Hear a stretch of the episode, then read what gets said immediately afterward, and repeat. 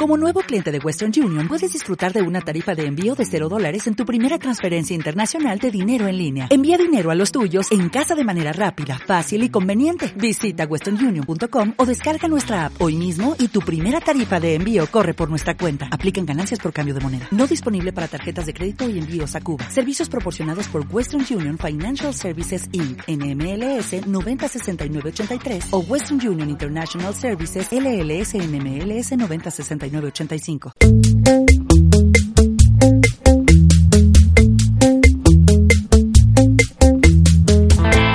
Bienvenidos una semana más a Hand Spanish, el podcast para aprender español. Si quieres recibir la newsletter como cada semana, puedes suscribirte a www.handspanish.com.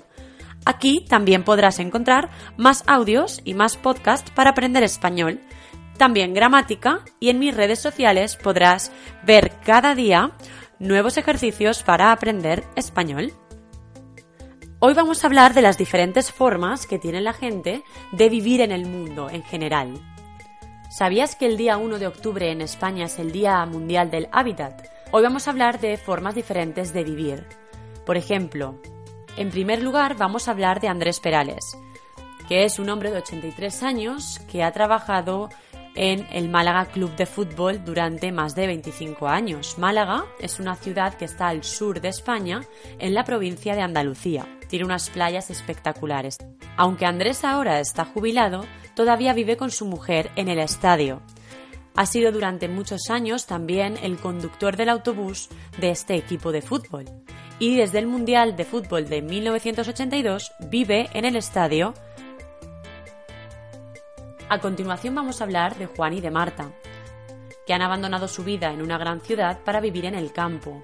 A ellos les encanta la naturaleza y para seguir su filosofía han decidido construir una casa para ellos mismos. La casa está hecha de piedras, de tierra. También ellos han vivido en otros lugares como por ejemplo en cuevas. Desde hace tres años y medio aproximadamente viven ahora mismo en una casa que han construido ellos mismos, como decía, y además es ecológica.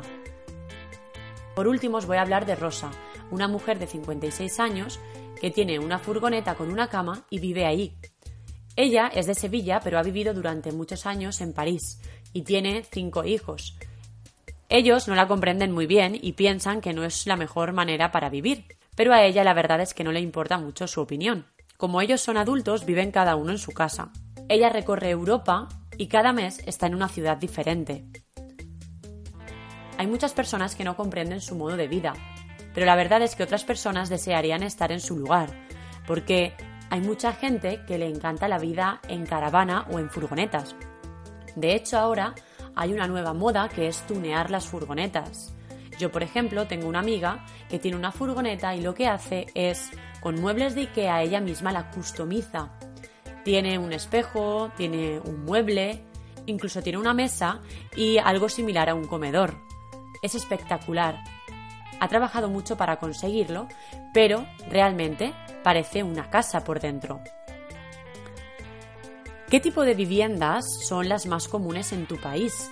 En España normalmente vivimos en pisos. ¿Cómo es tu casa? ¿Dónde vives? ¿Cuántas habitaciones tiene? ¿Vives en un pueblo? ¿Vives en una ciudad?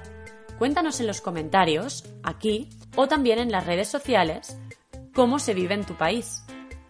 Muchas gracias por escuchar Handy Spanish. Hasta la semana que viene. Chao.